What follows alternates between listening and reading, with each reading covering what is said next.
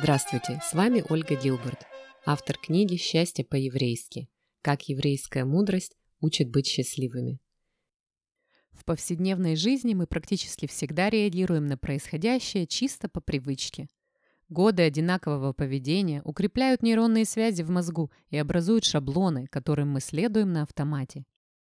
Альберт Эйнштейн очень мудро заметил, что это безумие делать одно и то же и надеяться на другой результат – в нашем случае это означает, что если мы не чувствуем себя счастливыми при своем обычном отношении к жизни, значит, надо начинать делать что-то по-другому.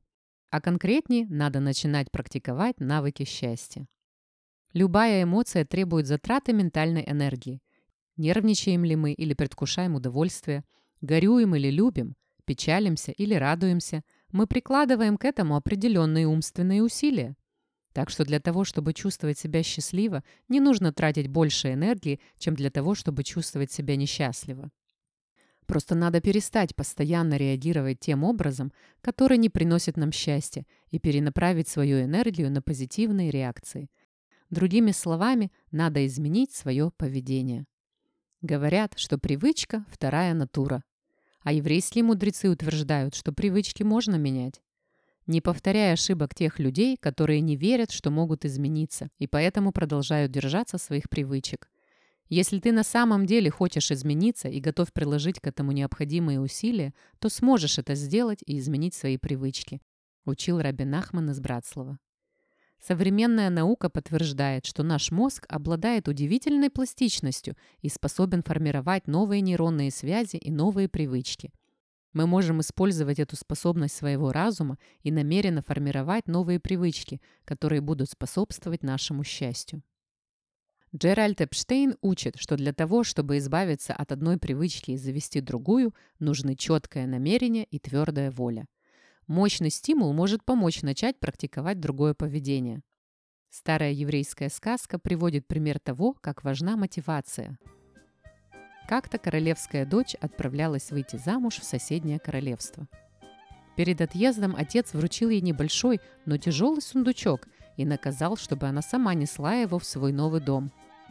Принцесса послушалась, но очень скоро у нее заболели руки, и она вспотела под тяжестью этого груза. Она пожаловалась королю, и тот велел ей заглянуть внутрь. Принцесса открыла сундучок и увидела, что он доверху наполнен драгоценными камнями и ценностями – когда она увидела, какие богатства она несет, то возликовала и с радостью несла сундучок до конца пути. Принцесса в этой сказке была даже рада нести тяжелый ларец, как только поняла, что усилия принесут ей огромную пользу. Мы тоже должны чувствовать мотивацию и энтузиазм по поводу освоения навыков счастья, потому что они несут с собой большие вознаграждения.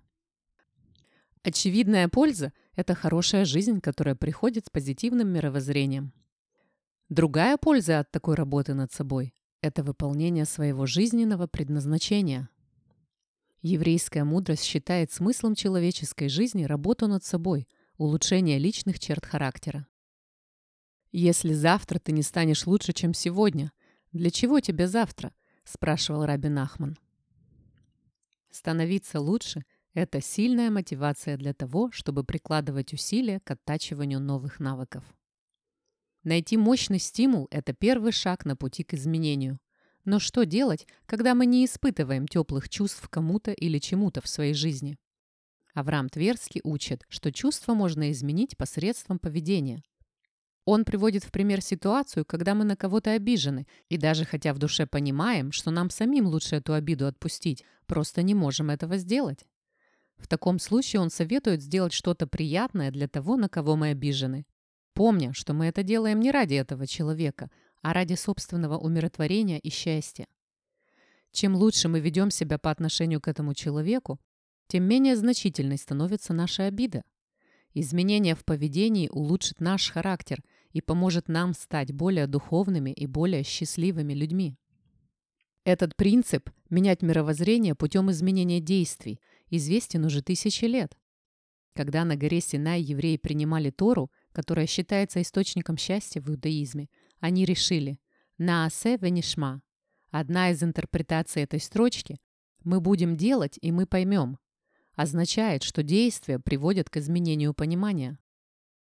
Позднее Маймонит описал модель изменения, которая называется чува и которая широко применяется в еврейской традиции.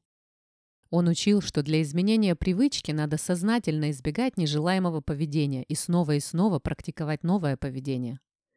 Даже если новая привычка не вызвана подлинными изменениями нашего мировоззрения, само намерение практиковать ее может постепенно привести к устойчивым переменам. Сегодня когнитивная психология наблюдает, что когда мы работаем над чем-то, вкладывая в это душу, мы лучше это дело понимаем и больше его ценим.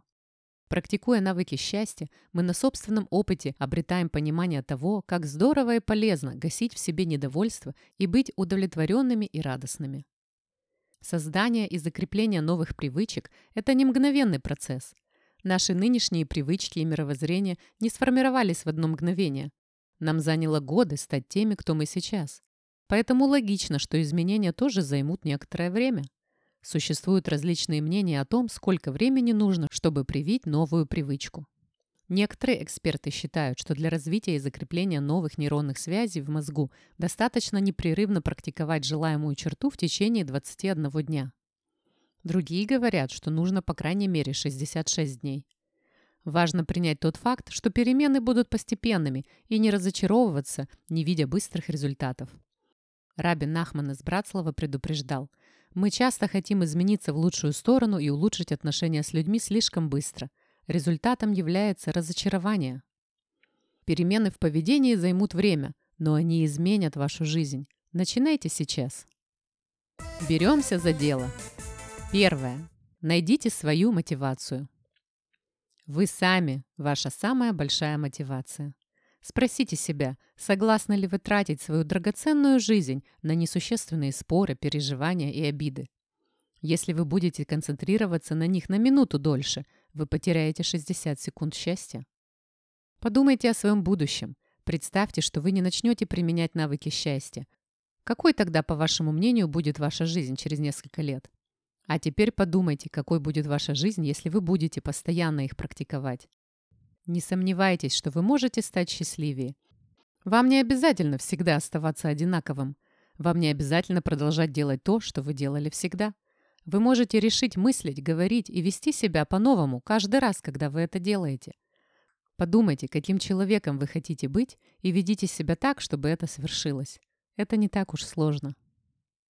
Второе. Начинайте понемногу. Попытки изменить все свои отрицательные черты одновременно могут привести к разочарованию, и вы можете забросить все усилия стать лучше. Слишком сильно изменить свое мышление и поведение может оказаться чересчур тяжело. Хорошая новость заключается в том, что не надо внедрять все перемены сразу. Мидраж, раббиническое толкование письменной Торы, учит подходить к крупным задачам постепенно. Кто глупец? Тот, кто говорит, кто может покосить все поле за день.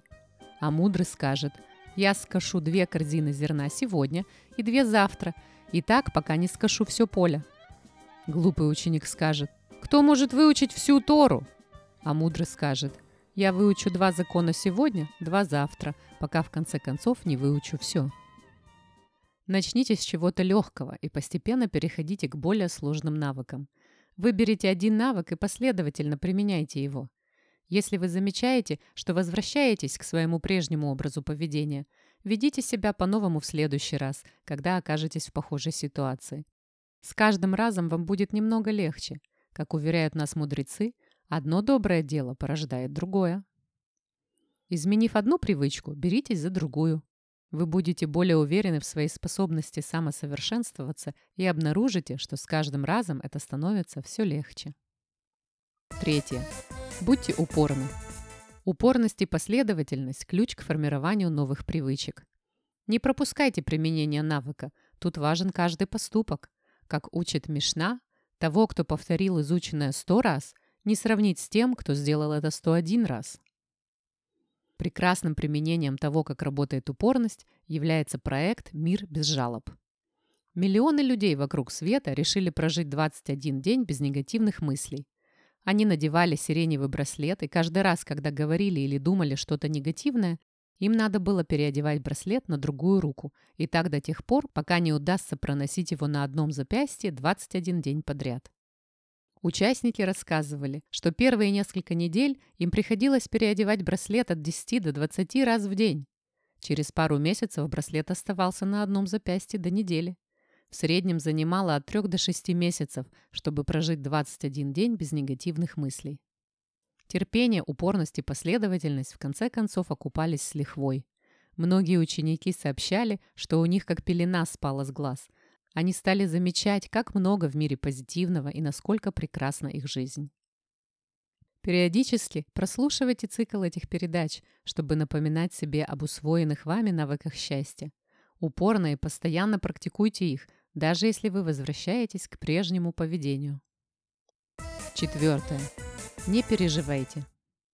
Иногда вы будете скатываться к своему старому поведению так же, как иногда на знакомом перекрестке вы по привычке можете свернуть на старый маршрут. Это может произойти особенно тогда, когда вы не обращаете внимания на свои мысли, слова и поведение. Когда такое происходит, делайте то же, что делали бы на дороге. Развернитесь, вернитесь на перекресток и теперь двигайтесь в нужном направлении. Старайтесь просто делать то, что вам по силам, а не быть идеальным. Если вам несколько раз удавалось оставаться позитивным, сталкиваясь с потенциальными раздражителями, а в следующий раз вы отреагировали негативно, это не перечеркивает достигнутый вами прогресс. Оценивайте свой успех по приверженности к процессу, а не по сиюминутным результатам. Сконцентрируйтесь на маленьких успехах и радуйтесь им. Будьте удовлетворены даже малейшим переменам в вашем мироощущении. Меняйте свое поведение и практикуйте навыки счастья – и тогда вы измените себя и свою жизнь. Если у вас есть англоговорящие знакомые, которым принесет пользу книга о счастье по-еврейски, то мою книгу на английском языке можно приобрести в интернет-магазине amazon.com. Ищите Happiness the Jewish Way by Olga Gilbert. Будьте счастливы и до следующего раза!